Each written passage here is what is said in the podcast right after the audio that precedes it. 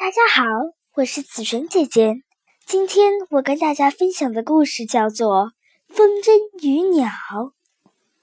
从前有一只鸟，它有个朋友是风筝。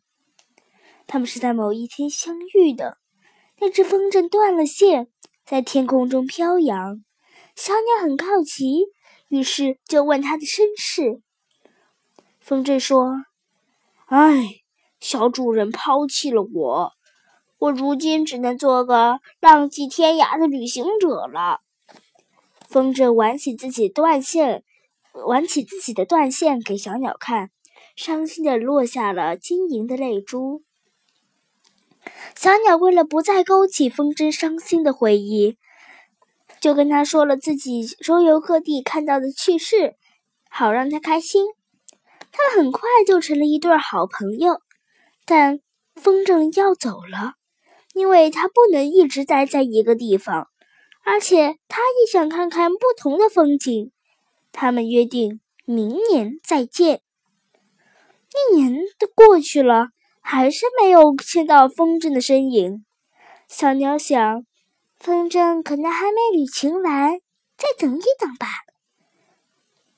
两年过去了，还是没有。看到风筝的身影，小鸟安慰自己：“风筝可能有些事吧。”三年过去了，小鸟已经长大了，也成家立业了。妻子安妮为他生了四枚蛋，他高兴极了，整天忙忙碌碌的。但是他心里还是惦记着朋友，希望他早早回来。四年过去了。儿女们离开了家，妻子也不幸去世，小鸟感到非常孤独。五年过去了，它再也忍不住了，它托风婆婆送了一封信：“风筝，我们一直是朋友。”风婆婆转悠了大半个地球，终于找到了风筝，她把信给了风筝。